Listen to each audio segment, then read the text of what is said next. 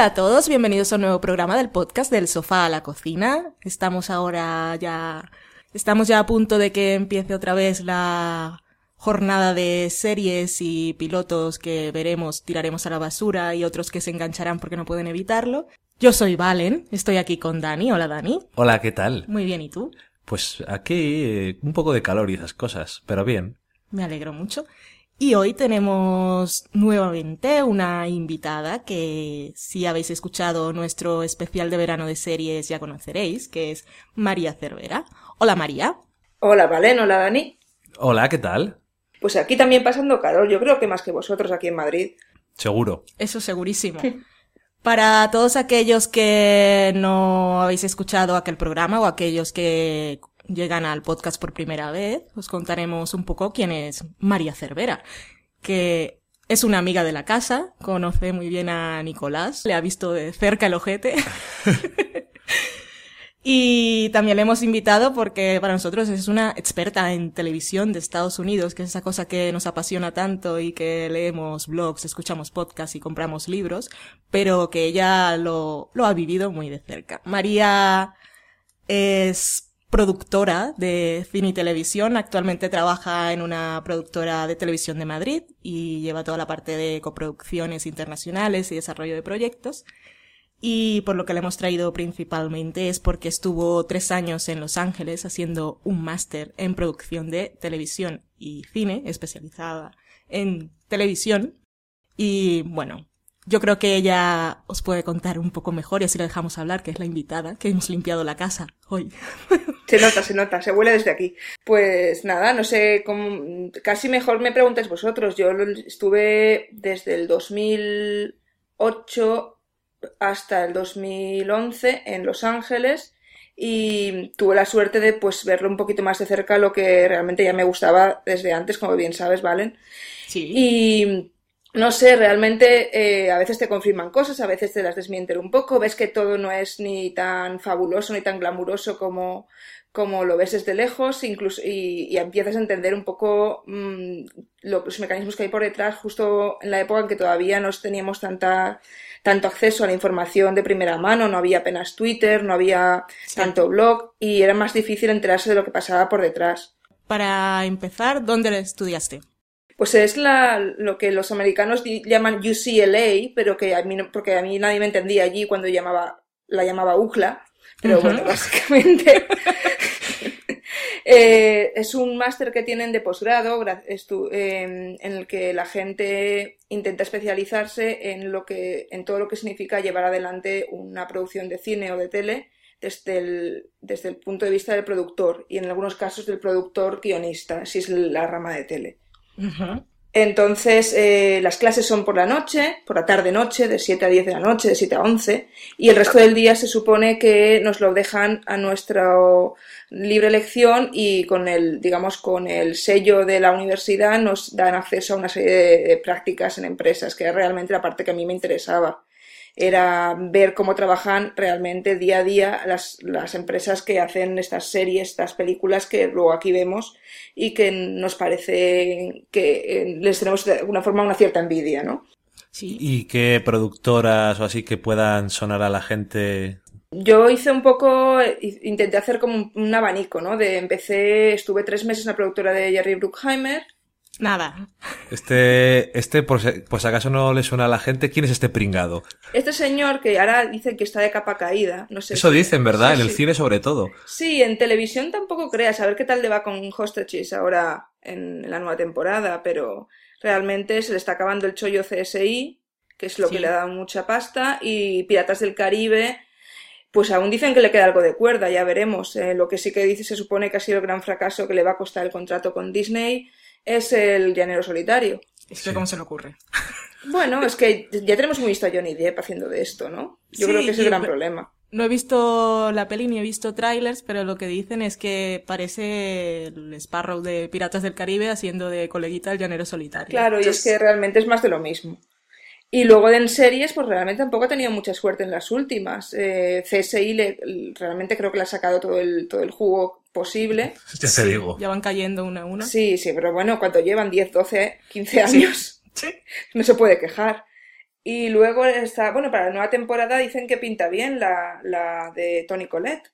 Vamos a ver. Sí, que están cambiando un poco la estrategia y van, bueno, han intentado hacer temporadas más cortas. A ver qué tal sale. Sí, se supone incluso que la venden como miniserie. Yo no sé si será a nivel de para que pueda entrar en competición a los Emmy como American Horror Story. Es que sale Dylan McDermott también y a él solamente le gustan las miniseries, por eso. Pero sí, se supone que es el nuevo, el nuevo trend en Estados Unidos en hacer temporadas más cortas y que puedan tener finalización si no funcionan. Vamos a ver, porque realmente es, un, es, una forma de trabajar muy diferente. Eh, es, significa pues rodar menos en decorado, rodar en exteriores y es un, es un cambio de sistema importante. Sí. Cierto. ¿Dónde más? ¿Dónde más? ¿Dónde más? ¿Dónde más? Estuve en Lionsgate, en, en tele, no, perdón, en cine primero y luego en tele. Pero Lionsgate es un estudio, no es una productora, y, y es un poco la diferencia, y es que el trabajo real, entre comillas, lo hacen en la productora. Allí nos llegaban, por ejemplo, los guiones de, y los, los, capítulos ya finalizados de Mad Men, de la segunda temporada era entonces. Como te odio. Pero no, realmente yo los vi, yo los vi en una, una, copia de estas ilegales que la tengo todavía por casa, de estas que me dieron. Míratelos en casa que dicen que está muy bien esta serie. Yo quiero una. Regálame una por mi cumpleaños, anda. Venga, lo que pasa es que es un CD matado, es un DVD matado que es, o sea... No importa, pero lo ha tocado alguien. Lo ha tocado. lo sí, el, el, el, becario, la productora grabándolas. Lo, lo ha porque... tocado alguien. Sí, porque es lo que ya, yo trabajé después de eso, o sea que te puedo asegurar cómo se ha hecho, cómo se ha copiado al por mayor en una torre de DVDs de, de 12 pisos. Pero bueno, me refiero a que en, la, en el estudio, digamos, hay un control final, o sea, te llegan, te llegan los proyectos a nivel de de aprobación de si interesa o no, pero no estás al día a día de rodaje. Ah, vale, vale. O sea que es totalmente diferente estudio que productora. La productora es la que está encima un poco de cuando se está haciendo y el estudio es el que mira a ver cómo ha quedado el asunto. Sí, digamos que se, depende de la confianza que tengas en los de la productora, vas a estar más o menos encima. Por ejemplo, vale. encima de Jerry Bruckheimer no está nadie, porque realmente en C6 se hace solo prácticamente. Porque uh -huh. la gente lleva tanto tiempo haciéndolo que lo hace como con los ojos cerrados. No me extraña. Pero cuando es una serie nueva, en esos momentos creo que empezaban, o sea, se empezaba a mirar si Nurse Jackie iba a ser una serie. O sea, creo que eh, estaban grabando la primera temporada, me parece. Entonces sí que estaban más encima. En, pero claro, es como un intermediario entre la, entre la productora y la cadena. Y bueno, es un poco complicado de explicar, pero básicamente hacen, llevan parte de la financiación y a cambio se quedan con algunos derechos. Uh -huh. ¿Son los mismos derechos siempre o es negociación? Pues depende del poder que tengan, pero realmente está variando ahora con los derechos digitales. Uh -huh. Al principio lo, lo, clásico era que se quedaran pues con los derechos de, de, syndication que se llamaba, pero esto es como esto habría que explicarlo más en detalle. Sí, eso lo explicaremos luego y internacional. O sea, lo, digamos que el, el, dinero, el dinero que hace el, el, estudio es con internacional y con, y con syndication. Internacional puedes comértelo con patatas o puede funcionar muy bien. Todo depende. O sea, uh -huh. una de las historias clásicas es que mm, Los Vigilantes de la Playa eh, sobrevivió gracias a que es la serie más vista de la historia. Hasta que llegó CSI, creo. Pero eh, allí realmente la cancelaron porque nadie la vi, nadie parecía interesante y no me extraña. Pero después la recuperaron. La recuperaron en Syndication es, un, es el primer, sí. fue la primera serie que se hizo directamente para Syndication me parece. Pues mira ya que estamos y ya ha salido dos veces vamos a explicar lo de la sindicación que decimos siempre. Le llamáis. Sí, que tenemos como que la idea muy básica de que si una serie llega a los 80 o a los, 100. bueno, básicamente a los 100, pero igual a los 80 puede ya ir a sindicación. Entonces, cuéntanos de qué depende, si siempre es así, qué es la sindicación y cómo lo emiten, porque eso fue una cosa que leí un, una vez que me hizo mucha gracia, porque la emisión era rollo telenovela, ¿no? Un episodio diario o algo así. Bueno, es como aquí realmente las TDTs, o sea, al final que cuántos capítulos de Aquí no hay quien viva o de Aida pueden soltar seguidos en una TDT. Uh -huh. eh, a ver, por partes, la sindicación Uh -huh. Es un poco, es un concepto del origen de la televisión. En Estados Unidos se creó la televisión antes que aquí y como es un país tan grande, siguió el modelo de la, de la radio. La radio, igual que en España, son emisoras locales que se afilian a una mayor, por ejemplo, Cadena Ser Valencia, Madrid, Burgos, tienen parte de programación local y luego tienen programas que se emiten a todas, em, digamos, a, todas las a todas las emisoras locales al mismo tiempo. Vale. Pues el modelo de televisión americana, hasta que llegó el cable, era muy parecido y sigue siéndolo en gran parte. Y es que eh, las eh, estaciones de televisión locales de cada ciudad, de cada, de cada pueblo prácticamente, pues se afilian a una network que le llaman a una red, en el fondo, que, les, que les suministra programas de, de prime time.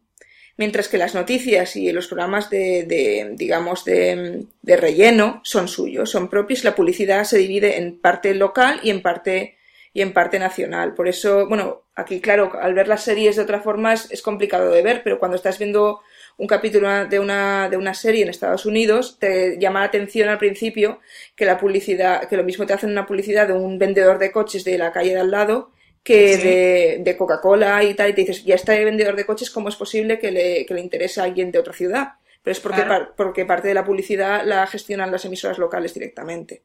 Entonces, eh, digamos que eh, cuando no es prime time o no es las mañanas, por ejemplo, también los programas de la mañana también suelen ser suministrados por las networks, pero digamos el horario de relleno, eh, lo que hacen las, las cadenas locales lo, lo rellenan con eh, series que ya están, con remisiones de series, como en todas partes, básicamente. Aquí lo hacíamos.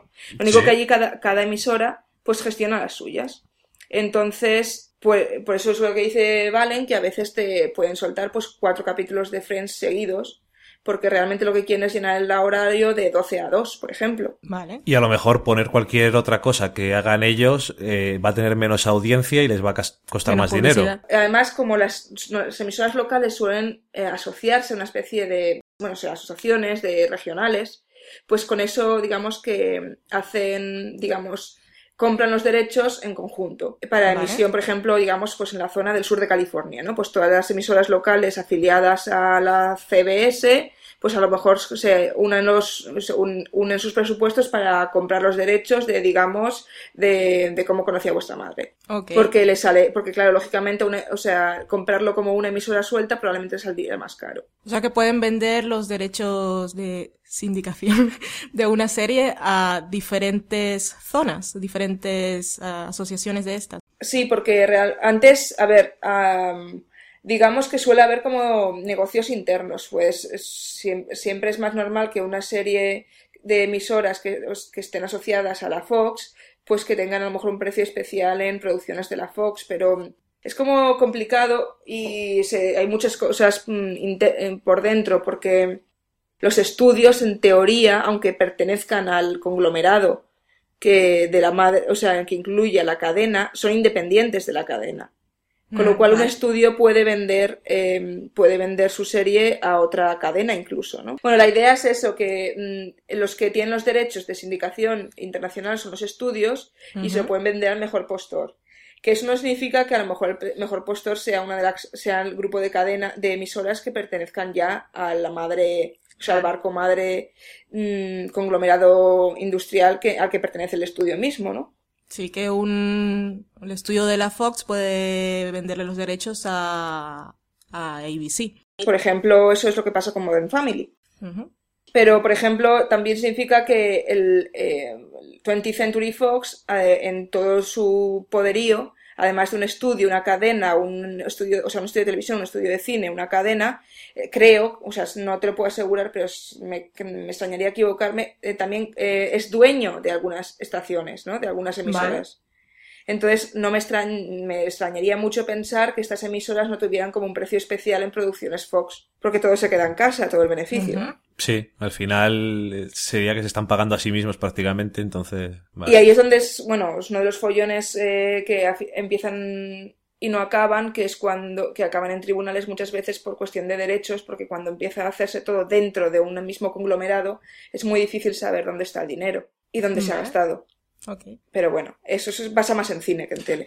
Ahí podían hacer eh, unos sobres de Bárcenas y tal, porque pueden decir, hemos pagado un millón por los derechos de esto, pero realmente como se queda todo en casa, pues ahora es medio millón, otro millón se le quedan otros y así. Eso ya lo veo yo aquí. Veo el negocio yo. Realmente es lo que suele pasar, es que, o sea, por eso algunos creadores de series no les gusta que se vendan internamente porque ven menos dinero, porque les dicen, no, es que lo hemos vendido por, por 500.000 y realmente saben que eso, si lo hubieran vendido a otro estudio, se hubiese quedado, eh, o se lo hubiesen vendido por 800. Claro. Entonces ellos reciben menos comisión y al estudio, o sea, el estudio resulta más rentable. Entonces, ¿cómo funciona el tema? ¿Puede vender cualquier serie? Lo que dice Valen, tienen que llegar a un número de episodios. ¿Cómo tiene que funcionar eso? ¿O es que las cadenas o las estaciones que piden series tiene, exigen una cantidad de capítulos para poder llenar más espacio o más episodios seguidos o cómo es el tema. O hay series que llegan a los 100 episodios y aún así no consiguen venderse mucho. Bueno, es que también depende de muchas cosas y esto está cambiando un montón. Pero antes sí se suponía que tenían que llegar a un cierto número, entre otras cosas porque creo que la, la, la network se reserva como dos pases. Entonces, para evitar que se, que se hicieran competencia a sí mismos, de alguna forma. Y luego, por lo que decía Valen antes, si quieres emitir dos seguidas o todos los días, pues tienes que tener un buen paquete preparado. Sí, porque si no, a las tres semanas te has quedado sin serie. Sí, claro. Entonces, eh, digamos, y había una, una, regla como no es, no sé si escrita o no, pero que decía que si hasta cierto número no se podían vender. Y eso es parte del acuerdo que puede tener el estudio con la network, que podrá disponer de, o sea, podrá sacarle su partido en syndication, en sindicación, a partir de, a partir de que hayan producido un número determinado de episodios. Qué bien te suena el vocablo que nos hemos inventado en español, ¿eh? Sí, yo me adapto. es una palabra extraña, no se puede, no creo que exista una traducción correcta. No, pero es que aquí lo escribimos así, syndication. Si es syndication, pues lo leemos indicación, porque acaba en on como claro, cambio sí. en nimelón. Sí, sí. Tú en términos así de números, o aunque no sean cifras reales, pues nos hablas de mil. Por poner un ejemplo, ¿cuánto cuesta producir, cuánto cuesta un episodio de una serie? ¿Quién lo paga? ¿Y qué ganancias pueden obtener así por lo estándar, por este tipo de ventas?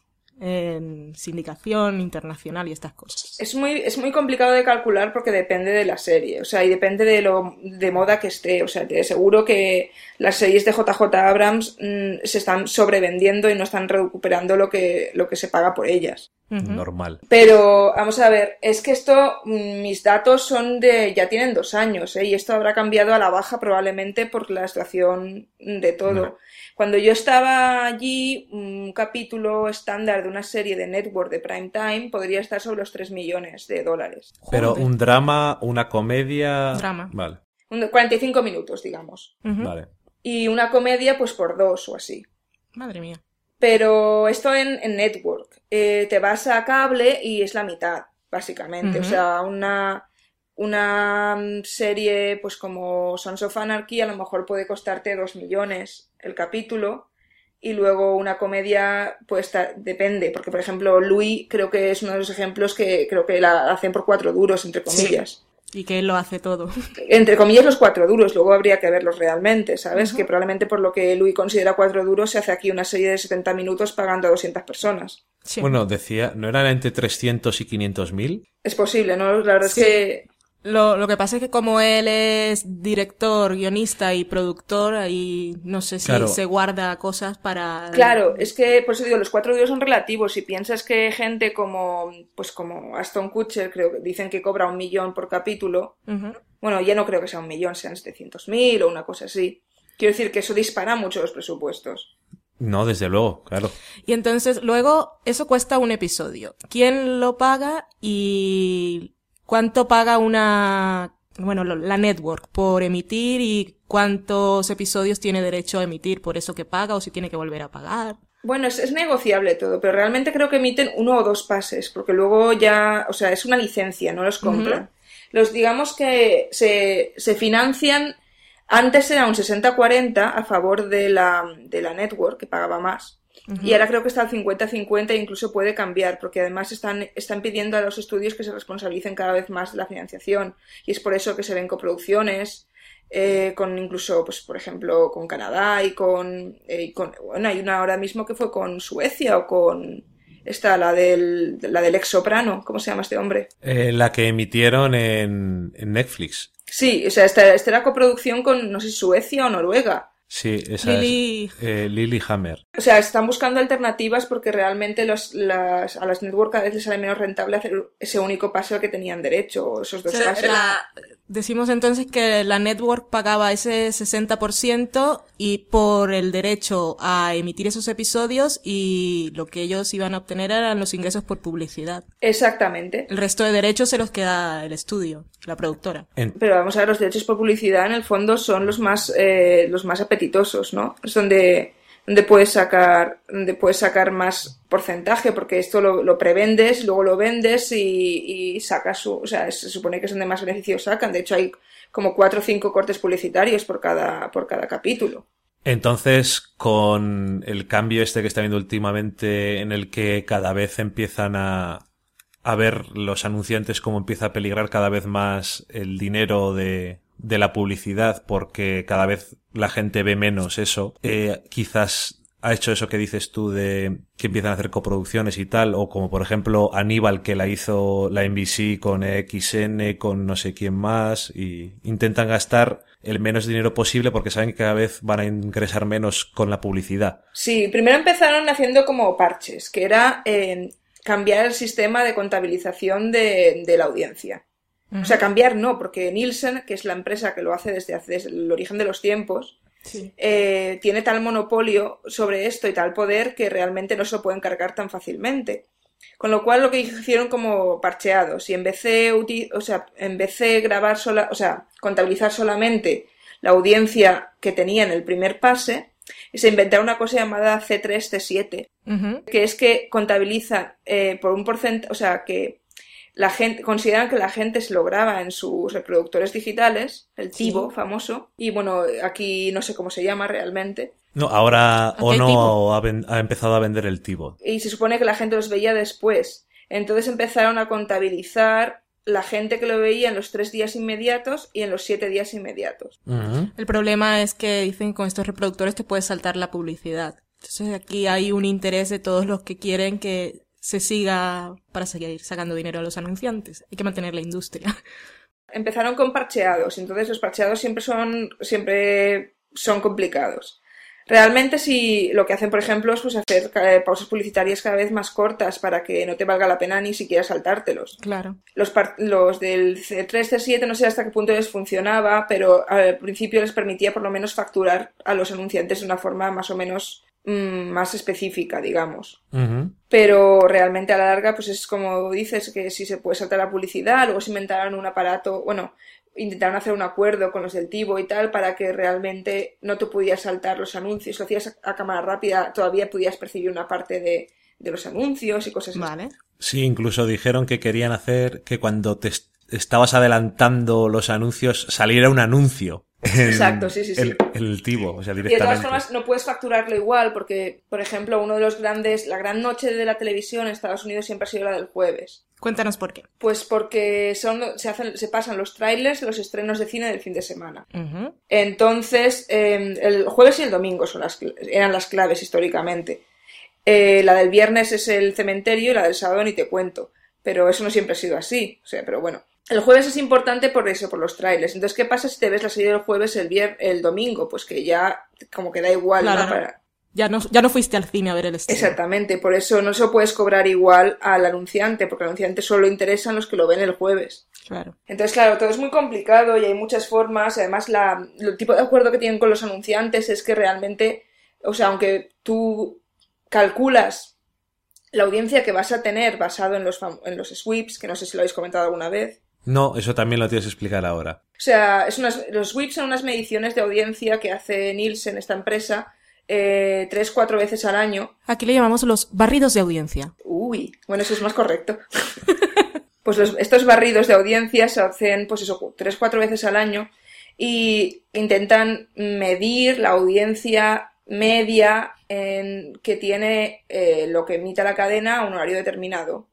Y, a base- y en base a estos barridos se hacen, se calculan los precios para la siguiente temporada. Pasa que estos barridos son un poco mm, mm, falsos, porque como todo el mundo sabe, cuando los hacen, pues todos se reservan el capítulo especial de barrido. Estos son en febrero, hay, hay, uno en verano, en noviembre, que es siempre que salen las noticias de bodas, estrellas invitadas y... Y además bien anunciados y con bombo y platillo, porque no te interesa que te vives la sorpresa, te interesa que todo el mundo quiera verlo. Las muertes también.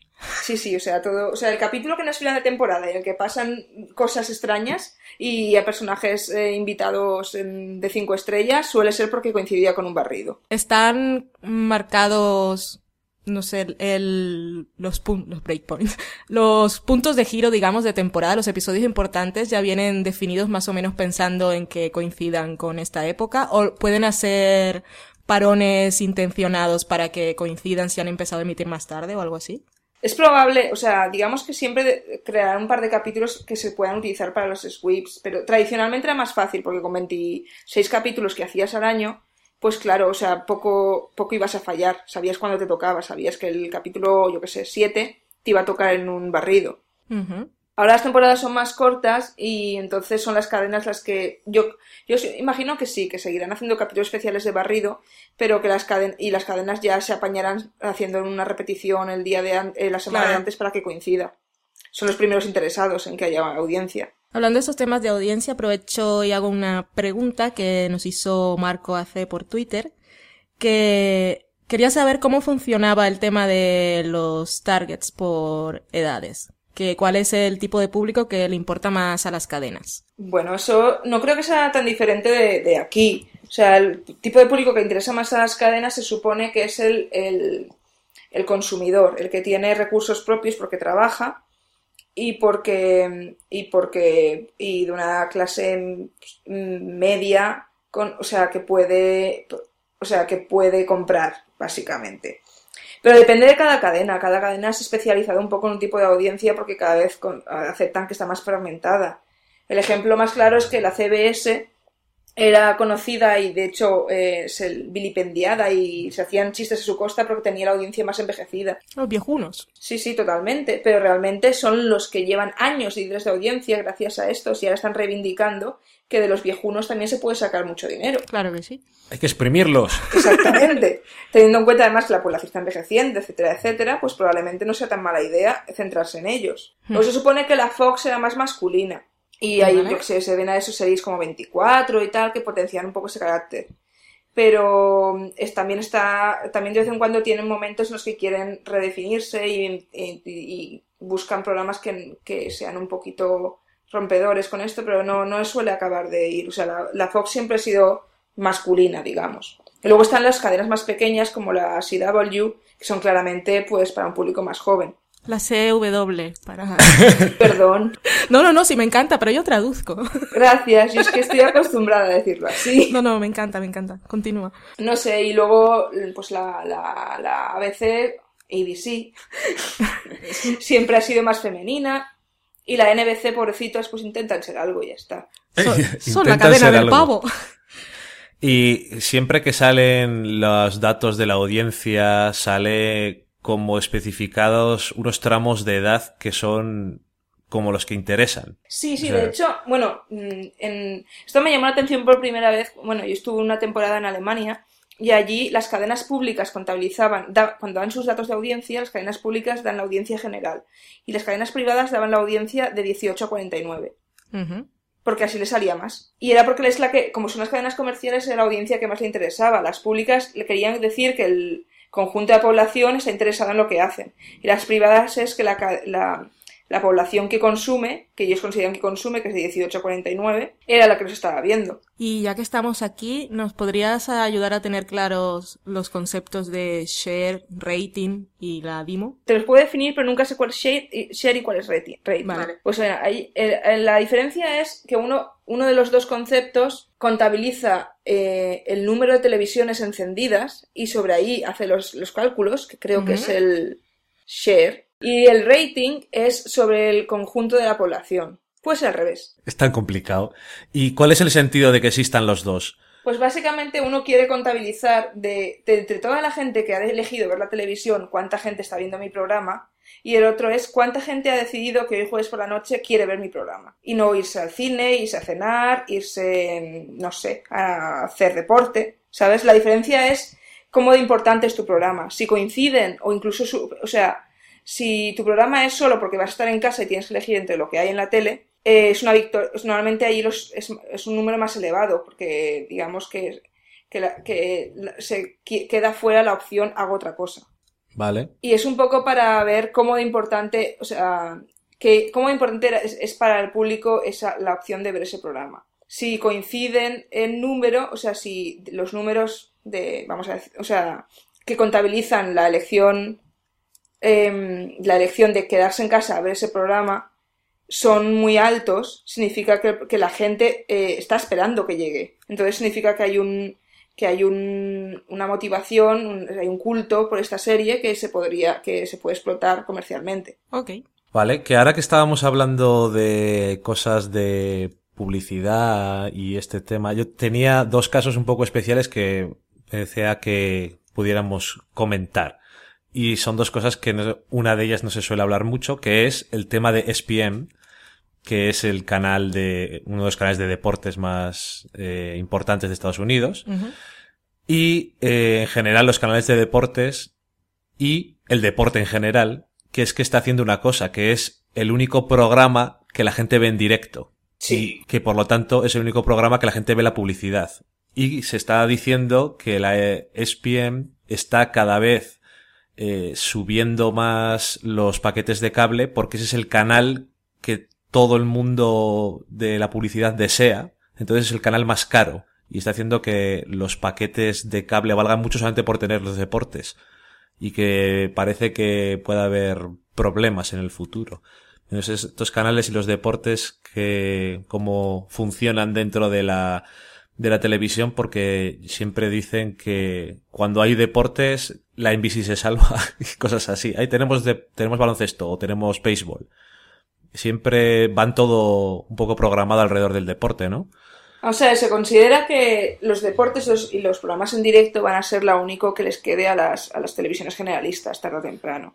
Porque realmente es lo único que la gente todavía ve en directo. Y en Estados Unidos son muy especiales, o sea, ya muchos años explotando esto a conciencia. Solo hay que ver un partido de fútbol americano para ver cuánto, o sea, para que, para entender que todos los desca o sea, que todos los tiempos muertos son para pasar publicidad. Vale. Al final de la Super Bowl eh, se ven más los anuncios que en la Super Bowl. Hay mucha gente que va al baño durante el partido. Es un evento. Es un evento por ver los anuncios, todos. además. O sea, han conseguido hacerlo, eh, es como el culmen de, de- de- del emplazamiento publicitario. Siempre se, digamos, en industria televisiva, sobre todo en las cadenas, siempre se habla que las series y los programas son aquella cosa que pones entre anuncios. Ok. Y la serenidad de Super Bowl es el ejemplo más claro de ello. O sea, realmente allí la gente sí que quiere ver los anuncios. O sea, ahí se, se, se supone que en un día normal eh, pones las series para que la gente ponga tu cadena y así vea tu anuncio. Y al revés, parece que la Super Bowl se ha convertido al final en aquello que pones para tener la excusa para poner los mejores anuncios del año, de alguna forma. Sí, bueno, que ejemplo más eh, claro que nosotros después de la Super Bowl buscamos recopilaciones de los anuncios para ver cuáles han molado mm, directamente. Sí, sí, sí, lo han conseguido vender como, o sea, como, como es casi como un festival de publicidad. Cierto. Y luego lo que dices de lo del cable es un poco relativo, o sea, tendrás las dos posiciones. Habrá quien dice que, como aquí pasó muchos años con el Canal Plus, solo tiene la gente por el fútbol. Pues ahí lo mismo, Sí. hay mucha gente realmente que se abona al cable para tener deportes. Exacto. Y, com- y como lo hacen por eso... Y luego los quiero- derechos de, de transmisión, tal y como ha pasado aquí, han subido por las nubes.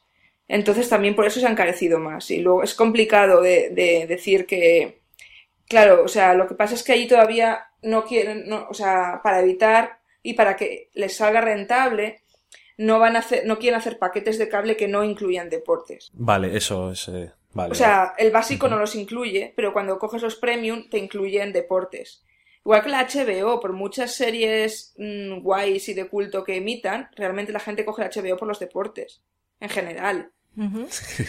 Por el boxeo. Sí, sí, sí, es lo que más ve, o sea, lo que más gente, eh, lo que más produce la... Bueno, si luego además puedes de- presumir de que es- tienes la HBO, porque puede, en su momento Los Soprano, ahora Juego de Tronos, eh, ap- aparecen por ahí, pero las, la audiencia de estos programas dentro de la HBO no es tan grande, simplemente les da más prestigio y les libera de ser la cadena deportiva. Vale. Sí, eh, los soprano aparecían por allí. O sea que HBO es postureo. Pero es, es el postureo mm, más lógico del mundo, quieres vender la marca HBO. O sea, ya Exacto. tienes la gente que va a ver los contenidos. Contenidos son deporte. Y luego quieres la gente que va por la marca HBO y lo consiguieron crear muy bien. Se supone que, de todas formas, que hasta hace nada por lo menos, la, el- la cadena de cable más rentable era la del tiempo. ¿Cómo? ¿El Weather Channel? Sí. ¿En serio? Sí, porque es la gente que es el, el- o sea, en cuestión, digamos, de rentabilidad. Cuesta muy poco de hacer y todo el mundo la quiere tener en su paquete. Pero eso lo es solo un momento al día, ¿no? O igual Pero dos, todo el mundo quiere tenerlo, quiere tener la opción de por la mañana poner el canal del tiempo y ver qué va a pasar. Y teniendo Claro, en si no lo que tienes que desmirar por la ventana o qué. Mirar la aplicación del iPhone. ¡No! Bueno, digamos que ese es el tradicional. Supongo que estará variando un poco, pero todavía hay mucha gente que realmente eh, se levanta, pone, mientras prepara el desayuno, pues pone, el- pone la tele y pone o bien el magazine de la mañana o si es temprano, pues pone el canal del tiempo para saber qué va a hacer. No, si no lo pongo en duda. Todavía me acuerdo de TV3, la televisión de Cataluña. Ponían lo que es el tiempo, si, si duraba casi más que el telediario después, y la gente se quedaba ahí, y yo, ¿pero qué hacéis? Va a ser calor, es Barcelona. Ya está, no hay más que decir. Pero sí, sí, realmente además piensa- pensad que los contenidos para el canal del tiempo pues son bastante económicos. Claro. Con Sí, lo cual su sí. rentabilidad era absoluta. Al final tendrán que pagar a la Agencia Estatal de Meteorología por los datos y el, al tipo que esté delante del, del croma. Es el único croma que nadie critica. Sí, sí, Sí. Excepto cuando dibujan penes sin querer. No sé si lo habéis visto eso. ¿No? Me lo he perdido. Buscar en YouTube. Sí, una, una señora del tiempo que estaba explicando cómo, se- cómo se acercaba el anticiclón y tenía un- un- una uy, mano que se supone que dibujaba las, las, el recorrido del anticiclón sobre el mapa y acabó dibujando un pene. Ahora le llaman anticiclón. Ella le subían los calores y no sabía explicarlo. yo, yo- yo se lo explico, el anticiclón. Vale, pues que hablando de eso, de canales y de publicidad y de financiación y demás, que el otro ejemplo que es un poco, no sé si iba a decir lo contrario, tampoco, totalmente diferente, es el de el PBS, que es un canal que, y lo saco para comentarlo, es el canal eh, público de Estados Unidos, que yo siempre recuerdo ver eh, Los Simpson hace 10 años, por ejemplo, porque claro, Los Simpson lleva tanto tiempo que ya no sé hace cuánto tiempo estoy hablando, pero bueno, hace 15, 20 años ver Los Simpson y que siempre se descojonaban de la PBS, siempre decían, ah, la PBS, quita, quita, quita, o hay que donar, hay que donar la PBS. Y lo digo porque parece que en los últimos años la PBS ha adquirido como un poco más, aparte de que siempre ha tenido sus documentales y sus cosas así un poco serias, ha adquirido como más prestigio con las series británicas que está comprando para, o los derechos que está cogiendo, como Abbey, Sherlock y cosas de estas. ¿Cómo funciona el tema de dinero y cómo pueden tener dinero para comprar estas licencias o no son especialmente caras? Es un poco de todo. Tampoco te puedo dar detalles concretos de cómo se financian, pero son públicas. Y cuidado con canal, porque es una, es una Ujú. network, es una red de emisoras, ¿vale? Vale, vale. Es, es, es diferente porque mm, no es, o sea, em, digamos que tienen como sus particularidades cada cadena. Luego hay cosas que las compran en conjunto, que es como los derechos estos. Pues eh, se financian con dinero público y donaciones, que no, no, no, no tengáis, o sea, no olvidéis que los americanos se les da mucho dinero haciendo donaciones. Entonces es como un poco, se pasaron muchos años con la, con la marca PBS como muy, muy, muy poco, digamos, se tenía poco en cuenta. Lo único que la salvaba era Barrio Sésamo. Cierto. Pero cuando consiguieron darse cuenta que te podían, eh, o sea, casi por casualidad, yo creo que Downton Abbey la pusieron casi mm, porque, mira, lo tenían que rellenar con algo. Pero se han dado cuenta de que pues, estaban, re- o sea, estaban recuperando un poquito lo de la marca PBS y yo creo que eso les ha- es un poco un círculo vicioso y gracias a que algo que había en la PBS funcionaba, eh, lo- a algunos ricos les parecía más bonito y más guay invertir su, o sea, hacer una donación a la, a la tele pública, con lo cual tienen más dinero y funciona mejor. Vale, o sea que básicamente eh, los primeros esfuerzos que harían sería como, venga, o hacemos esto o no hacemos nada, y a partir de ahí es más cool darles Claro. dinero. Vale. Sí, sí, a ver, bueno, eso es, es un poco mi interpretación, pero no, creo que vaya muy lejos de allí. Te iba a decir porque, que, como te digo, en un capítulo de Los Simpson están poniendo una serie británica casualmente en la PBS y la interrumpen para hacer un telemaratón para que la gente haga donaciones Sí, sí. y entonces eh, Homer eh, hace 10.000 dólares y salva televisión pública. Es una... Lo he en fin. visto. Que va por ahí, o sea, yo no había visto ese capítulo, pero realmente Downton Abbey nadie se esperaba que tuviera el éxito que tuvo. Era una miniserie más inglesa y luego de repente resulta que todo el mundo la quería ver y que era muy cool ver Downton Abbey en Estados Unidos. Sí. Entonces, Y luego resulta que no era una miniserie. Y luego de repente se dieron cuenta en los Emmy de que era una serie. Porque seguía repitiéndose año tras año. Claro, es que esto de unas temporadas de ocho capítulos a los americanos les quedaba muy raro. Tenemos que, tenéis que reconocerlo, que los ingleses tienen un estilo muy diferente. Además es un estilo que no siempre es del todo constante porque la televisión británica a mí me tiene muy loco siempre que estoy intentando, que tengo ahí en la página intentando encargarme de las descargas que hay y tal. Entonces tienen, y no siempre cada canal, sino un poco, da la sensación a veces que es aleatorio, sé que seguro no lo es, o emiten eh, un episodio diario o uno semanal, primero, o emiten dos semanales o tres o dos diarios. O dos diarios, porque sí, temporadas que son de tres episodios, de cuatro, de cinco, de seis, de siete, de ocho, de diez. Igual ya no pasa de ahí. Vamos, de diez no suelen llegar. Luego está Doctor Who, que bueno, hacen pues sus trece episodios y, y tal. series que vuelven después de tres años. O diez, porque sí.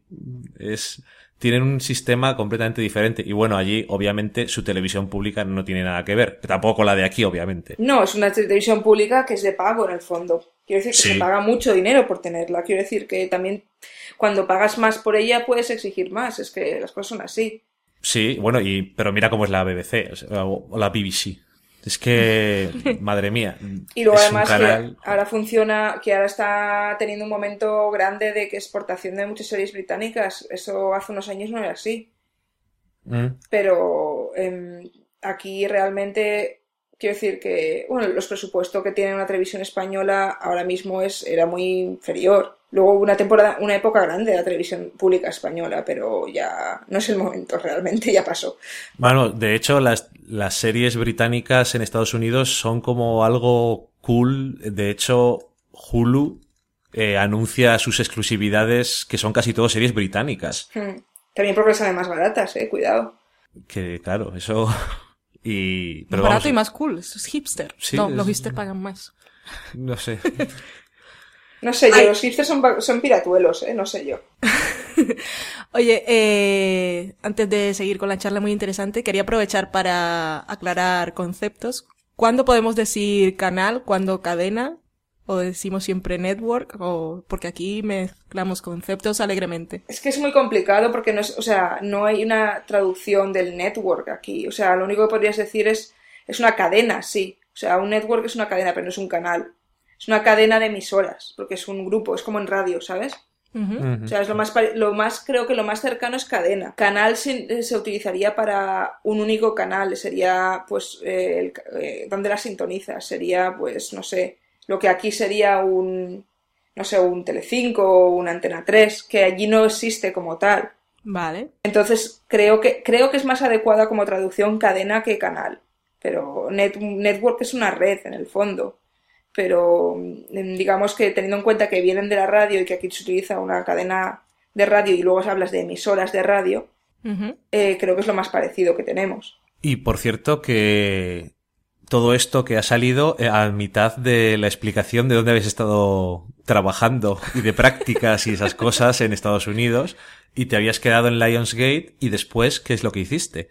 Después, ¿qué es lo que hice? Bueno, pasé, pasé por Participant que en aquellos momentos eh, era bastante desconocida, ahora se ha hecho un poquito más popular, ahora tiene incluso una cadena de televisión o querían ponerla en marcha. Es una productora que se sacó de la manga uno de los fundadores de eBay con todo el dinero que hizo y su misión en el mundo era hacer películas y, en, un futuro, en aquel momento en un futuro, eh, series de televisión con, de, con repercusión social. Uy, Dios, qué, poco futuro tiene eso. Claro, pero realmente al final para cine es, bastante, es más fácil que para televisión. Yo, yo no que, porque, bueno, no sé, como han hecho muchas películas, o han partido muchas películas que tienen un, pseudo toque social, no sé, estoy pensando en The Informant o en... Es que hay muchas, han hecho muchas películas, ahora tendría que buscar alguna para no dar terrores, pero digamos que en cine es más fácil encontrar un ángulo social a una película, en televisión se complicaba porque era como muy forzado, sobre todo en ficción. Una cosa es hacer documentales, que siempre puedes encontrar el ángulo social y otra cosa es hacer series. Entonces, yo cuando estuve haciendo prácticas allá, estaba intentando poner en marcha el departamento de televisión y no daban una. Porque todo el mundo les intentaba colar como algo social, algo que no tenía sentido. O sea, algo que estaba cogido por, pues, con pinzas. Solamente porque sabían que solo iban a invertir dinero si tenía un ángulo social. Ahora, en cuestión de documentales y de incluso de, de programación para, para Internet, creo que, creo que han conseguido funcionar muy bien. Pero bueno, después de Participant me pasé por Focus. También tres meses Focus que pertenece a Universal, con lo cual me pasé en carrito de golf por los estudios Universal, que es muy divertido. Eso parece una cosa que hay que hacer, ¿no? Sí, yo la hice solo por eso. Tenían que ir a recoger no sé qué, dije ya voy yo, ya voy yo. Solo para coger el carrito de golf. Qué, qué dispuesta es Totalmente. esta chica. Fue muy divertido conducirlo. Porque no sé si, bueno, supongo que eh, sabréis que las que los, o sea, los estudios americanos están, están construidos, eh, son recintos amurallados, digamos, eh, en los cuales las, eh, las hay oficinas básicamente de producción y hangares que son platós. Sí. Pero las oficinas de producción, las fachadas están, están hechas de, forma, de una forma particular para que se puedan utilizar los exteriores como una calle para grabar. Son parte del decorado. Sí, son decorado reutilizable, o sea, depende, incluso cada, cada estudio no es necesariamente vinculado a una mayor, pueden ser estudios privados, que son los alquiles para grabar ahí tu serie. Digamos que construyes o fachada, o sea, casitas, por ejemplo, tienen forma de casitas muchas de las oficinas de las productoras, porque así luego puedes hacer que es una calle. Cuando quieres grabar un exterior para tu serie, pues no tienes que irte a una calle normal y pagar permisos y cortar calles y cortar ah. tal, lo puedes hacer allí. Claro. Y luego las hacen con estilos, por ejemplo, cada estudio, o sea, cada uno de los estudios en Disney, porque se, se quemó el de Disney, no, el de Universal se quemó, la calle de Nueva York. Eh, hay una calle de Nueva York en cada estudio, entonces si tienes que filmar una serie que pasa en Nueva York, puedes grabar tus exteriores dentro de un estudio. Eh, con que grabes en tres, ya tienes más barato que el viaje a Nueva York. Es todo mentira. Siempre. Y luego incluso los, mm, los mm, pues eso, los, las zonas de recepción y tal son súper espaciosas y hay mucho espacio, entre comillas, desaprovechado, pero está hecho adrede para que luego ahí puedes poner cuatro mostradores y cuatro mesas y reconvertirlo en lo que necesites para tu grabación. Y el siguiente paso. El siguiente paso ya casi que me gradué. Y entonces ya no me dejaban hacer más prácticas y tuve que buscarme un poco eh, la vida y acabé haciendo, trabajando en postproducción de una serie de televisión para la ABC que nadie vio. Yo vi el primero. ¿Cómo se llamaba? Se llamaba My Generation. Y era una muy mala idea como serie, pero realmente Es verdad. ¿De qué iba? A ver, pues que mucha gente seguro que no la ha oído hablar nunca. Realmente, pues nada, un día esto te regalo por tu cumpleaños, ¿vale? En que tengo todos los capítulos en DVD. Prefiero Mad Aunque se puede, ya, ya. Se puede, se puso en Hulu, creo, ¿eh? De todas formas. Eh, no sé si seguirá. Creo que sí, que lo vimos el otro día. Creo que sí. Sí. Eh, pues es una serie que la, la, idea de fondo era hacer un falso documental sobre, eh, además basado en un concepto sueco creo que, pero allí era una miniserie que tenía mucho más sentido, eran como tres o cuatro capítulos y fin. Estos querían hacer una serie de, de 26 cada, año y era como, a ver, la idea era hacer un falso documental sobre unos, sobre unos chavales que se gradúan en el año 2000 en Austin, Texas, que es una ciudad cool, por si no alguien no lo, no sabe todavía, está muy de, bueno, está muy de moda por la música especialmente, pero para todo es la única ciudad cool de todo Texas, debe serlo. Ok. y eh, diez años más tarde se hacía un documental, o sea, alguien los grababa en su, en su graduación y diez años más tarde hacían un seguimiento de qué había sido de sus vidas. Entonces la originalidad de la idea era que era un, un, poco grabado con diferentes tipos de cámaras y con intentando pasarlo por realidad lo que en realidad es, lo que realmente estaba grabado y ionizado. Entonces era muy complicado alargar las tramas eh, para, o sea, digamos, conseguir que la gente se fidelizara, luego el marketing, bueno, una serie de causas mm, que pueden sonar excusa, pero creo que todas influyeron. El marketing fue muy raro, de hecho pusieron los peores carteles que he visto en mi vida para... Los pósters, bueno, yo no los vi todos porque no vivía allí, pero lo que llegó aquí fue horroroso. Y luego, una de las cosas que creo que siempre influyen es que esta serie la aprobó un director de la cadena al cual despidieron cuando estaba en producción y cuando llegó el nuevo, pues lógicamente quería hacer borrón y cuenta nueva lo antes posible con todo. Vale. ¿Cuántas cosas influyen? Sí, sí, y luego, bueno, realmente yo creo que como concepto era difícil que encajara como serie de 26 capítulos al año. Y ya que estamos aquí, que trabajaste en postproducción, cuéntanos más o menos cómo es el calendario de producción de una serie. Porque mientras, eh, cuando nosotros estamos viendo los episodios, Hablo de networks porque en cables acostumbran a estar grabados eh, y ya casi todos montados, depende de. Cuando nosotros estamos viendo episodios, ellos están un equipo está escribiendo guiones, otros están rodando otro episodio y otra gente está postproduciendo. Más o menos cómo es la, el calendario. Pues es que es una de las cosas que ahora mismo cada vez hace menos también por, porque las temporadas son más cortas, pero la tradición de las series de 26 capítulos es que, eh, vamos a ver, en julio se pone en marcha el equipo de guion. Eh, en agosto se empieza a incorporar la se incorporan los de producción y más o menos y se empieza a grabar. Entonces la idea es ir como tres capítulos, dos, tres capítulos por delante de la emisión. Vale. Lo que, se, lo que supone que, eh, bueno, a esto tienes que tener en cuenta que normalmente en un calendario clásico el piloto se grabó el año anterior. Sí, a veces se nota. Sí, a veces se nota y a veces hay que volver a grabar escenas. A veces se repiten, sí algunas escenas si tienes que cambiar algún actor, si el niño te ha crecido mucho, estas cosas. Pero entonces empiezas a grabar el capítulo 2, en, un hipotético caso de que puedas aprovechar el piloto. Y intentas, si eso, tres, dos, tres capítulos, o sea, empiezas con cuatro capítulos por delante de la, producción, pero empiezan a pillarte el terreno. Bueno, que eso, la idea es que eh, vas por delante de la producción para que puedan pararte cuando quieran sin que sea demasiado dinero. Ok porque básicamente tienes, sueles, eh, incluso depende del tipo de, contrato que hayas tenido con la serie. Supongo que habréis hablado alguna vez de, tener un, un, un, back nine, por ejemplo, ¿no? Sí, tienes los 13 episodios y luego te dan, que aquí le llaman, han dado luz verde a los nueve otros, a los nueve episodios para los 22, más o menos. Pero luego también hay mucha gente que lo confunde porque sale en la época de renovaciones y se han renovado no, es lo que se dice, o sea, en unas temporadas de 22 capítulos, pues hablas de que eh, si no te fías mucho, pues, o sea, te encargan unos cuantos. Sí. A ver, esto es un poco proceso, porque a veces eh, esto es, puede ser muy escalonado. Lo mismo, depende de la confianza que tengan en la serie y de la confianza que tengan en tu capacidad como productor, tu capacidad como guionista. Porque puede ser que solo te encarguen un piloto, puede ser que te encarguen un piloto y los guiones para los cuatro capítulos siguientes.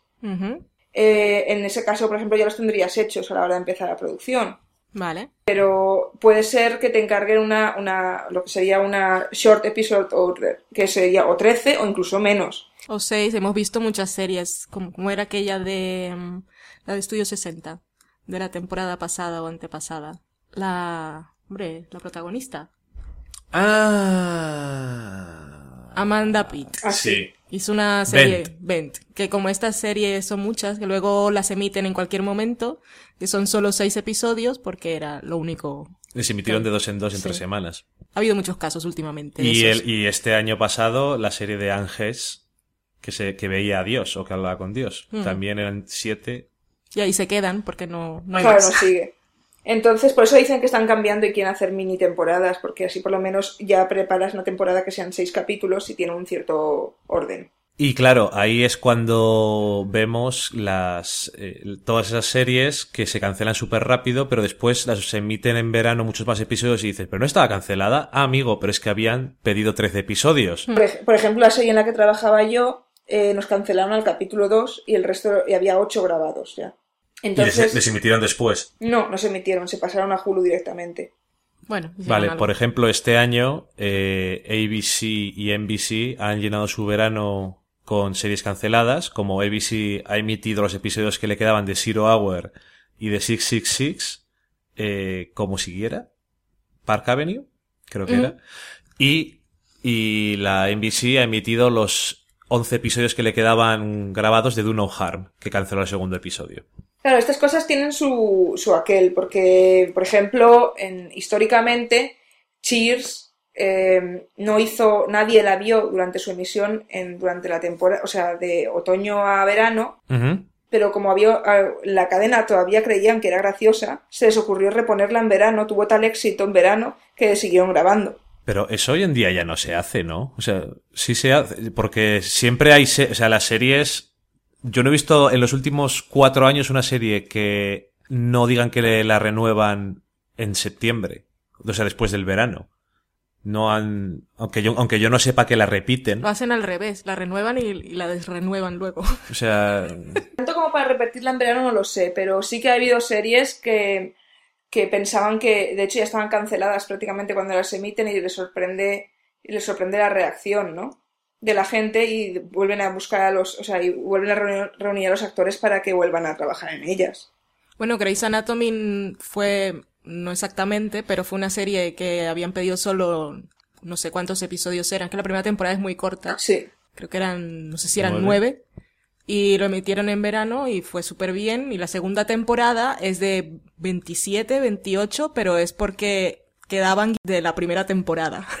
y entonces lo emitieron todo como la segunda. Probablemente lo que pasó es que no se fiaban del éxito que tuviera y encargan solo el guion. Entonces, como Mm. ya lo tenían hecho, pues realmente eh, una y Anatomía de Grey tiene mucho decorado. Es más fácil Claro. de, digamos, de aprovechar. Claro, porque cuando encargas episodios podrías llegar a un acuerdo de decir, te encargo los guiones de 13 episodios, pero grabados 6. Exacto, grabamos después seis y veo lo cómo pensamos. Sí, eso es normal. Vale. De hecho, depende del, del poder de, o sea, digamos, del poder de convicción que tengas. Por ejemplo, si eres Charlie Sheen y, y, y, bueno, ya sabéis lo que Uf, hizo con. Essex, ¿no? Y dices, no lo sé, lo de Anger Management, que, que se supone que dijo que si, si alcanzaba una determinada audiencia en los tres o cuatro primeros, le encargaban 100. Sí, así Ajá, fue. Y así fue. Y todavía no se acabó la primera temporada, iban por el 30 y algo. Porque intentan quitársele lo antes posible de la FX. Sí, sí, querrán quitarlo en medio a este hombre, ya, pero es que ¿cómo se les ocurre? Bueno, en fin. No tengo explicación, porque Ya, ya, ya. eso, creo que hablamos, eso creo igual lo comentamos tú y yo, Vale, en algún momento, o igual simplemente cuando estamos hablando en casa, porque como hacemos lo mismo, pero sin micro tampoco me entero. Pero me acuerdo que en su momento dijimos, pero ¿por qué hacen esto si realmente no encaja nada con la cadena? Y Charlie Sheen es conocido por ser un elemento inestable. Sí. Bueno, no, sé, si pensaron que iba a pasar como con... Uy, ¿cómo se llama este hombre? Iron Man. Ah, Robert Downey Robert Jr.. Downey Jr. Sí, que también tenía fama de ser lo peor, de haber estado en la cárcel, de haber reventado rodajes y se ha rehabilitado a sí mismo convirtiéndose en uno de los actores mejor pagados. Qué guapo está. Ya, pero Charlie Sheen, aunque se ponga perilla, no está guapo. No, ya, nunca. ya, ya. Pero además que de Robert Downey Jr. sí, sí, yo creo que leí por ahí que una temporada que tú tenía que firmar un seguro especial en el cual se comprometía a cubrir él todos los gastos de la producción si se tenía que detener por su culpa. Sí, por eh, cosas de alcohol y drogas y temas. Claro, claro. eh, La única forma de que le contrataran era que, se, que garantizaba que cubría de su bolsillo cualquier problema que tuvieran con su culpa. Y lo hizo. Muy bien. Y mírale. Bueno, al final hicieron la misma serie porque si sale Charlie Sheen en- van a hacer el mismo tipo de serie que estaba haciendo en CBS. Ay, Yo ahora tengo una pregunta totalmente random. Pero Para usted, voy, señor voy- presidente, se dice. voy a intentar sacar algo importante de ella. Y es que, algo importante no, algo que valga la pena. Eh, de Dexter, que la emiten en un canal que es de cable premium. Que son estos que pueden decir palabrotas, que es Showtime. Y porque las pueden Es- decir, las dicen, porque a veces Sí, es un poco sí. ridículo. Lo que yo te quería preguntar es una cosa sobre Dexter, pero de ahí vamos a aprovechar a ver si nos cuentas un poco del standards and practice, estas cosas, las siete palabras prohibidas, que no se pueden, y las cosas que no se pueden enseñar en las network.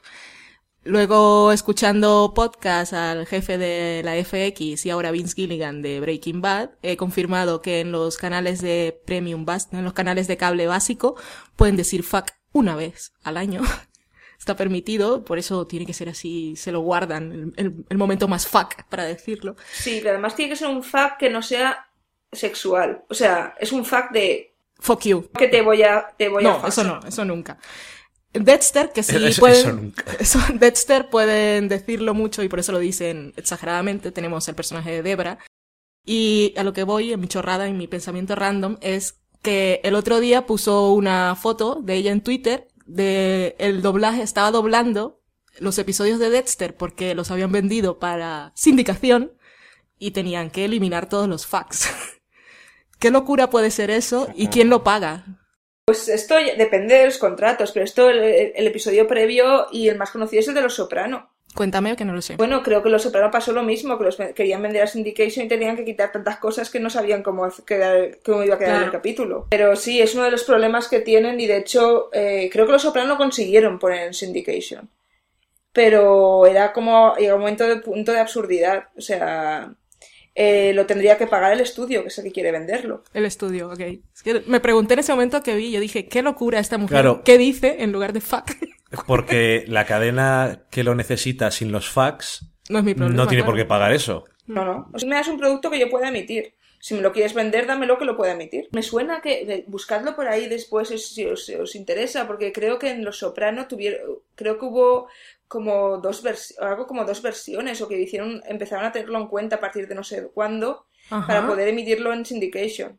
Ah, no sabía. Yo siempre había querido y estaba pendiente, quería ver un episodio de Dexter, por ejemplo, después de la censura, cómo queda, qué, qué se pierde, qué pasa con los fax y los desnudos. ¿En qué cadena? CBS, ¿verdad? Sí. ¿no? Sí. Nunca me lo he encontrado, me encantaría. En todos los, bueno, y más en Starz y en HBO, yo creo que, bueno, no, igual que en Showtime, en todos los canales de Premium, a en algunas ocasiones se toma muy en serio el poder hacer las cosas. Entonces, como pueden decir fuck, can't y todo lo que Porque quieran, puedo. pues lo dicen, y si pueden enseñar tetas, pues enseñan tetas, y en Starz dicen, pues también, si pueden enseñar desnudos frontales de hombres y mujeres, los enseño y todo lo que haga falta. A veces demasiado. Pero claro, esas cosas venderlas después, como no sea directamente o cortando los planos o poniendo borroso, que es que es, todo es muy cutre, no es, sé. es complicado, además, es como- esto de Standards and Practice es completamente absurdo. Realmente es como, o sea, es, eh, es, eh, es- mm, se entiende hasta cierto punto, pero se ha convertido en una cosa como tan artificial. O sea, entiendo de dónde viene. Y es que la, la idea es que la televisión, que es accesible a todo el mundo, pues que tiene que mm, tratar el lenguaje de una forma adecuada para que contribuya como a, entre comillas, a la educación de la gente. que luego la gente se queja y envía cartas y los anunciantes dicen, oye, que se me está quejando toda la población y si no me compran yo no te pago. Básicamente, o sea, es como tú quieres, eh, igual que no puedes enseñar ciertas cosas en horario infantil, pues se supone que tienes que hacer un uso del lenguaje, eh, digamos, adecuado. El cómo lo contabilizas es otra cosa. Y es que de contar las veces que puedes decir fuck, pues es un poco ridículo. Y esto lo digo por, creo que fue en un episodio de 30 Rock que lo vi, que tenían, tienen una persona de, de Standard and Practices eh, allí que viene a contabilizar o ellos contratan una persona para que esté atenta a cumplir con el reglamento o cómo va. En mi caso, por lo menos, porque a mí me tocaba llevarle los DVDs a la señora esta, ¿Qué señora? a la señora de Standards Ah, and vale. Practice. No, a Liz Lemon no. Eh, va- se lo das ya hecho, entonces te, te lo, te- en nuestro caso, como era un falso documental, estaban con los bips. Ok. Y una de las cosas que nos dijo la señora una vez es que aunque había un bip, se le leían los labios. Oh, sí, que sí, había sí. que, borro- que borrar los labios también. Es Madre. lo mismo que hacen en el Late Late Night with Chris Ferguson, Sí. que le ponen una cosa en la boca, aparte de el sonido, par- porque leer los labios, Mm. Por lo visto todos sabemos leer los labios. Me parecen, o sea, como es, es la, lo que tiene la cultura americana de decir que decir según qué palabra, o sea, lengua- la violencia del lenguaje me parece, me parecen hasta cierto punto normal que la controlen, pero que la violencia vi- visual que puedas ver una- en una serie o una película no, no, o sea, no tenga el mismo trato me parece totalmente inconsecuente. Es, Es lo que digo yo en todos los programas. El pezón no. Ahora. Es que en American Horror Story es una cosa que me mataba. El pezón no. Ahora, arrancar cabezas satánicos. eh, Sí, sí, sí. En fin. violación diciendo mami. O sea, no, no importa cuántos, cuántas cabezas puedas volar o cuánta gente puedas disparar y cuánta sangre puedas ver, no, no, que no se vea el pezón. Eso siempre. Eso es una cosa que a mí me llamó la atención porque no lo considero tan grave como. O sea, no me parece equivalente a intentar, no te- a intentar controlar el lenguaje. Pero bueno, en fin, cada uno es como es. A veces desearía que hubiera un poco más de standards and practices en, en España, porque el horario infantil no existe. Te- técnicamente sí, pero les sale más barato pagar la multa. Claro, eh, vamos, o sea, no existe realmente, porque yo he visto cosas en horarios en los que se supone que hay, puede haber niños, o sea, a- Pero sí que dice que existe, pero le sale más barato pagar la multa Vale. y tienen audiencia porque mientras más Claro. haya, ese es el problema, que es exactamente lo mismo, aunque os va a parecer que no tiene nada que ver, en mi carrera, y estudié Ujú. ciencias ambientales, hay una cosa que es exactamente lo mismo. Las, las fábricas tenían una multa por contaminar, pero les valía más dinero poner los filtros para no contaminar que pagar la multa. Así que seguían contaminando y pagaban la multa. Pues Ya esto está, es igual. todos contentos. Todos contentos, el- está el mundo hecho una mierda, los niños destrozados aquí. En fin. Con, lo- con la contaminación ambiental, con los tratados de Kioto y estas cosas. Esas, Pues- pues es que el, el problema es eso. Si tú quieres realmente, si le interesara realmente al gobierno que eso existiera, pondría unas multas de cagarse vivo y entonces no harían esas cosas. Y incluirían maltrato emocional y psicológico con ciertas cosas que se pueden ver después de comer y eh, a otras horas. La, la única forma de que realmente, o sea, o subes las multas a, a extremos impagables o bien dices en caso de reincidencia te cancelo el programa, o sea, te, Sí. te corto la emisión. Sí, por ejemplo. Qué gustito me daría. Me da igual porque no los veo, pero me daría No, una pero a mí me satisfacción. parecería- Pero realmente como lo que piensa el gobierno es yo voy sacando dinero con las multas y ahora mismo que no hace falta que entre más dinero, pues ya voy Claro. Pero es, eso en Estados Unidos es una cosa que se toman a super rajatabla. O sea, Pero es yo creo que es por, lo- por el poder de los anunciantes. Pero claro, lo que da la sensación es que en España los anunciantes no tienen poder acaso. Les da igual a ellos. Es que aquí no hay tantas asociaciones de gente. Allá la gente está muy... A ver, voy a ver la tele hoy, eh, voy a apuntar a ver qué ha pasado. Tengo que enviar una carta que me compré unos sellos nuevos. Bueno, no, y aparte que hay asociaciones de, de, de telespectadores y de padres y no sé cuántos, y no olvidemos que Estados Unidos es un país de origen puritano. sí, sí. Y hay muchas, o sea, hay muchas organizaciones con poder, el poder están, o sea, de asociaciones de iglesias, de padres, de, creacionistas, de, del partido del té verde y todo lo que quieras, ¿sabes? No, sí, yo, que es que me, me llama la atención que hoy en día sea así porque cuando yo era pequeño la- se veía en la televisión, en las noticias, cosas como las asociaciones de padres en España cancelando o quitando de ciertos horarios cosas como Caballeros del Zodiaco y Bola de Dragón. ¿Qué, qué violencia es esa? A ver si mis hijos van a empezar a hacer eh, ondas vitales y golpes satánicos y van a empezar a hacer, a matar a sus amigos. Cosa que no parece que haya pasado aún. A lo mejor es retardado el efecto que tengo en la cabeza, pero bueno. Un día es una bomba andante, ya veremos un día. Sí, sí, sí. Ticking bomb. Y ah, yo no sé si qué más cosas preguntarte de tele, pero lo que sí quiero preguntarte, volviendo al tema inicial, de tus estudios, tu experiencia. Cuéntanos si tuviste algún profesor famoso o que no fuese famoso, pero pues, igual no sabemos su nombre, pero había trabajado con, ¿O conociste a alguien que trabajaba o trabajó? o te dejaron, te dieron acceso a material privilegiado, a leer guiones o Prohibido. primeras versiones de cosas. O... Siempre hay un poco, se supone que, a ver, primero que esa, la verdad es que tu- es una- fue una oportunidad, la verdad es que única y tengo que, bueno, tengo que decir que son unos másters que son, que es imposible porque, mm, de pagar normalmente porque no está en acceso de todo el mundo. Por suerte yo tenía una beca, que esto realmente es lo que me abrió la puerta de todo esto. Bueno, ¿una beca de quién? Ya por... No, ya da igual, si eso tampoco, pero realmente le, le debo esto a, a los señores de la Caixa que me pagaron dos años de vida allí, al completo. Eh, teniendo en cuenta esto, eh, las clases de allí, como he dicho al principio, eran por la tarde-noche y la idea de esto es que pudieras tener gente que estaba trabajando que fuera a dar charlas y hablar de su trabajo. Vale. Entonces, famosos, famosos, famosos, había pocos eh, y contados porque eh, como mucho como invitados especiales. O sea, creo que el más así súper archifamoso que, que vino y hizo una clase, pero solo para los que para los que están estudiando ah, interpretación, fue Anthony Hopkins. Bueno, Pero a mí, Bueno. yo, no, yo no fui a una clase con él, por ejemplo, pero estaba allí, estuvo allí, estuvo como una semana haciendo una masterclass y luego lo que a mí me hizo muchísima ilusión es que como hay, una- hay un cine en la, en la facultad, pues se hizo un pase del silencio de los corderos con el presente. Y estuvo muy guay, estas cosas. Y luego sí que tienes acceso a muchos, o sea, pues a, a historias, eh, eh, a guiones que no se han no que están, están un poco en desarrollo y tal, y que lo han acabado de hacerse. Por ejemplo, yo leí, leí una versión muy, muy, muy primigenia de la peli esta de George Clooney, Los idos de marzo, Ajá. Eh, cuando tenía otro nombre, se llamaba todavía igual que la obra de teatro en la que está basada, que no puedo pronunciar porque es el nombre de una parada de metro de Washington a la cual bajan todos los políticos, no, Ok.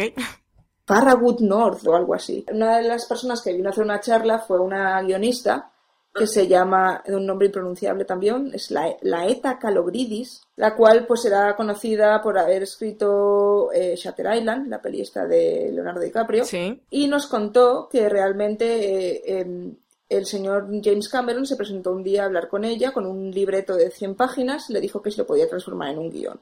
Ajá. A cambio de, ella figura, por ejemplo, como, como productora ejecutiva de Avatar, ella renunció a figurar como guionista.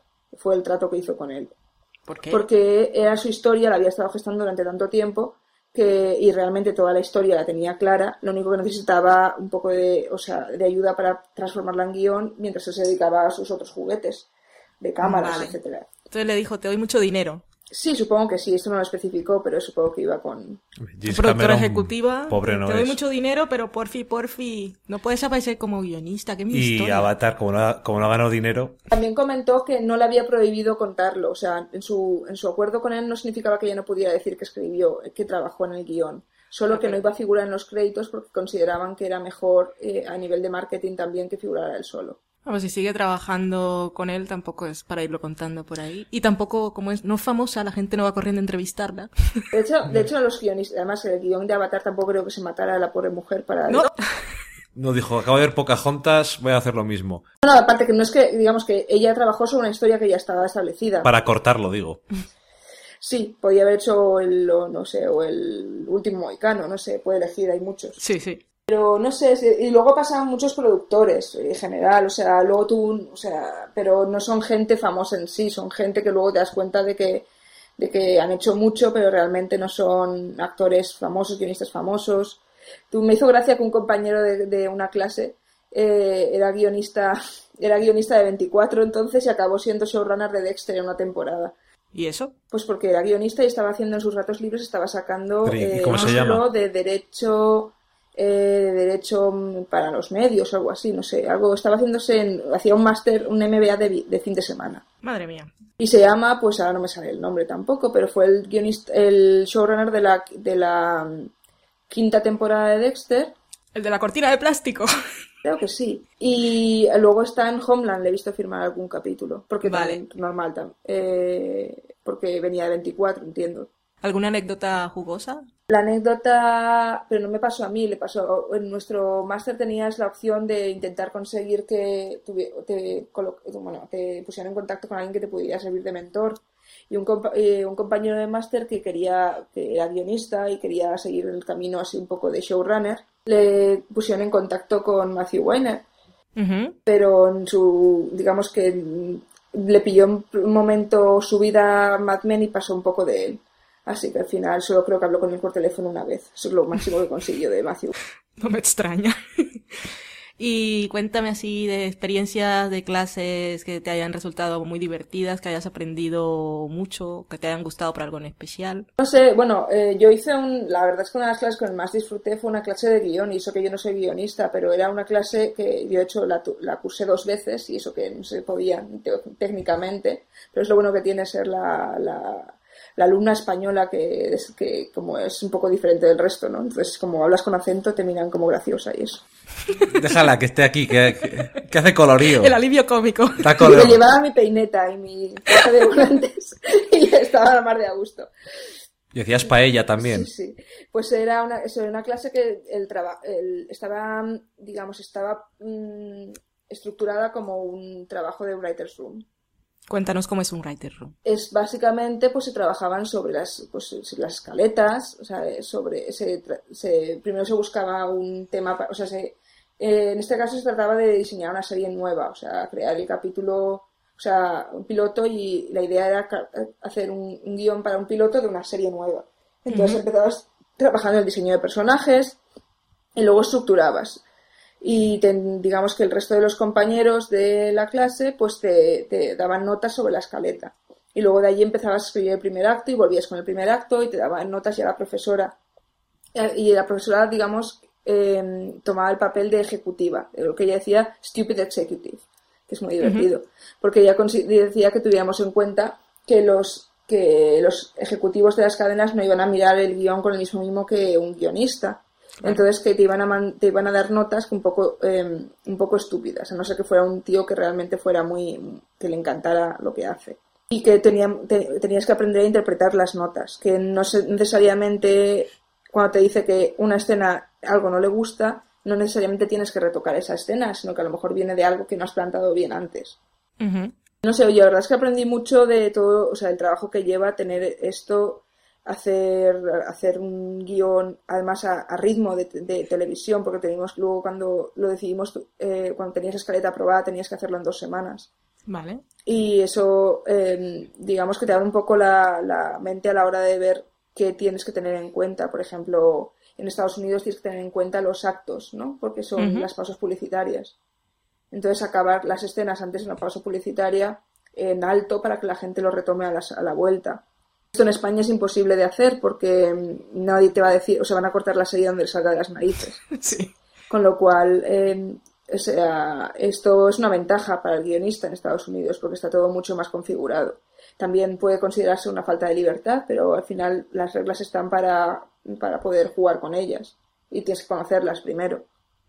Sí, aunque claro que también escribiendo el guion tiene que ser complicado tener que estructurarlo justo en ese en ese esquema que te dan, tan, ese esqueleto tan, tan rígido que te dan de las pausas publicitarias, pero bueno, al mismo tiempo, si estás escribiendo para televisión, para hacer eso, a no ser que estés escribiendo para un canal de premium, estás escribiendo para algo que va a tener sus pausas.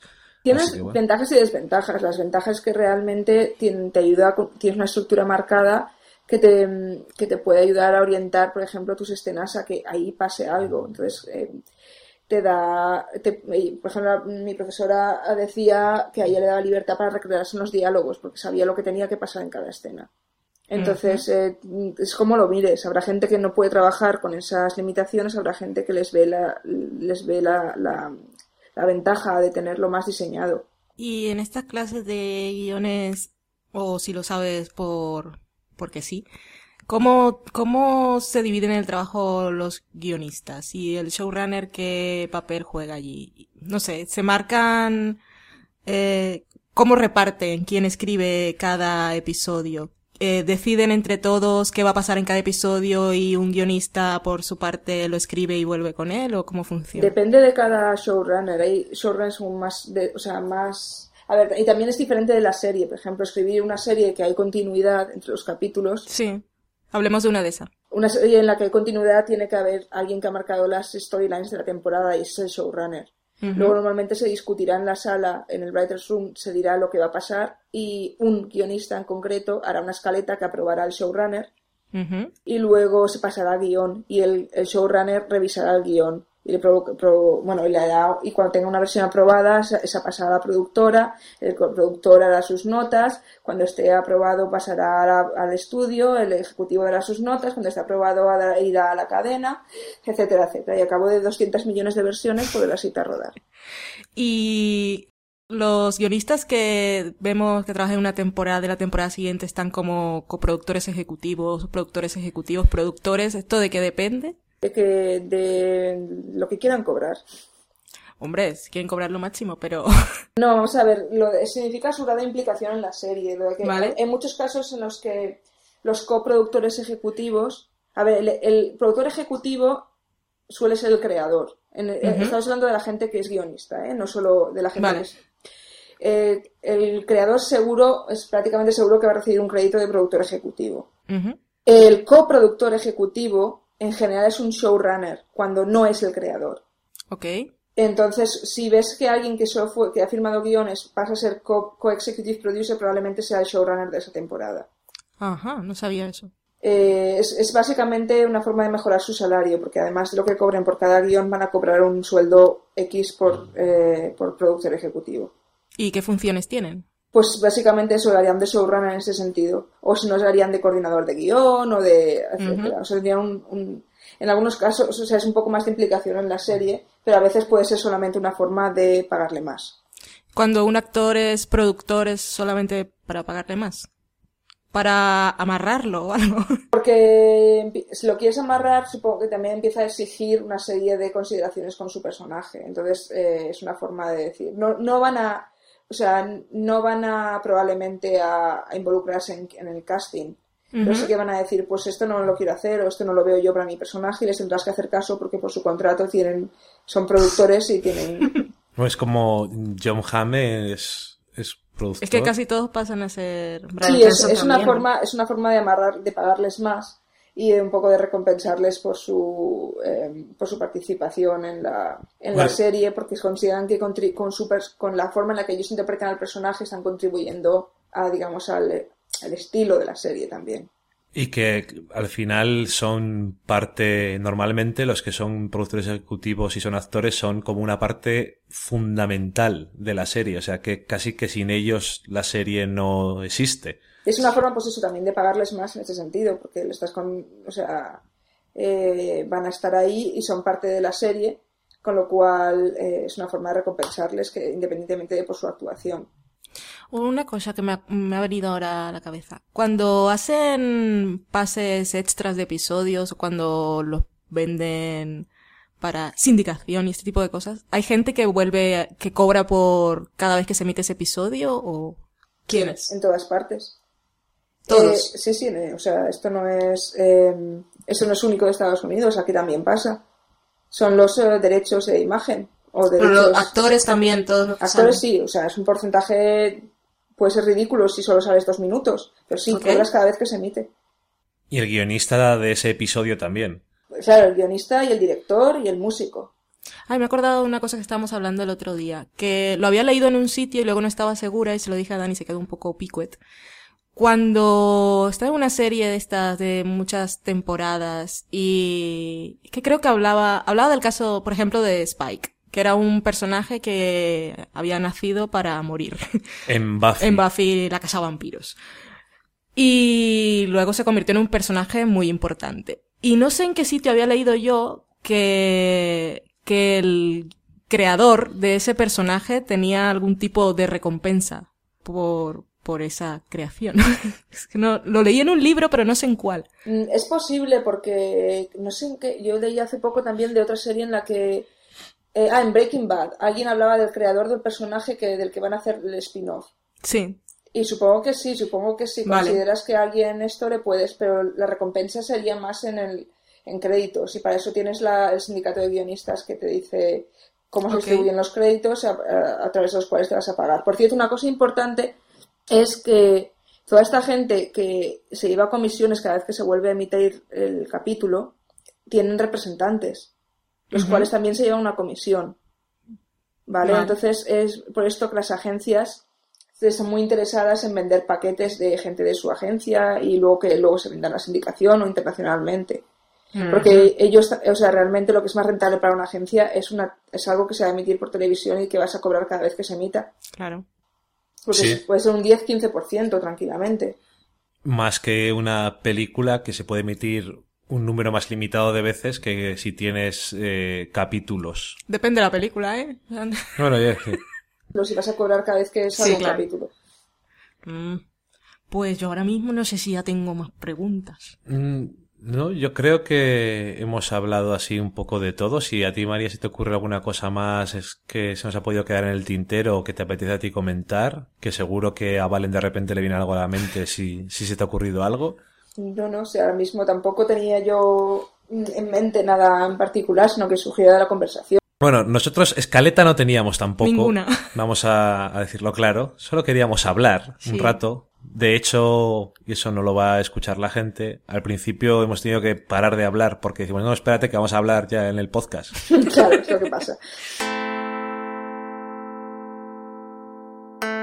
Dejamos el programa así. Yo sé que a la gente le gustará mucho. Por supuesto, quedas aquí como en nuestra lista.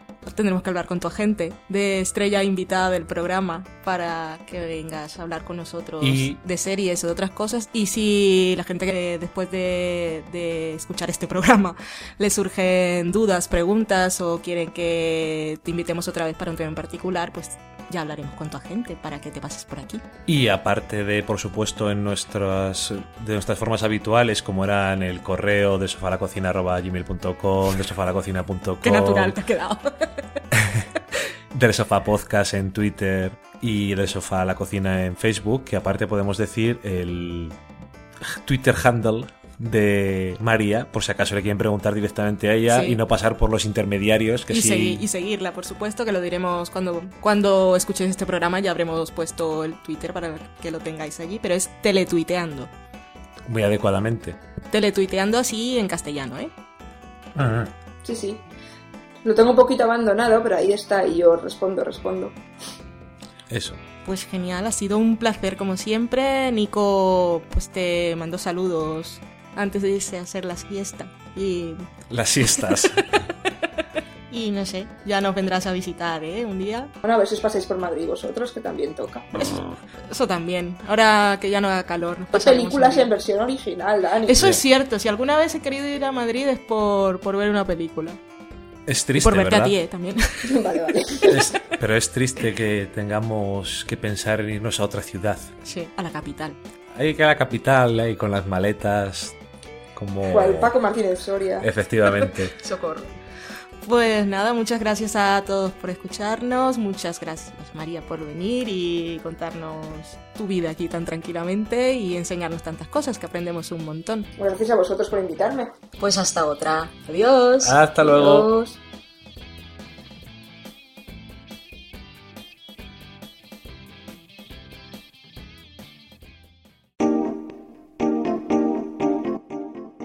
Acabáis de saborear un programa del podcast Del sofá a la cocina.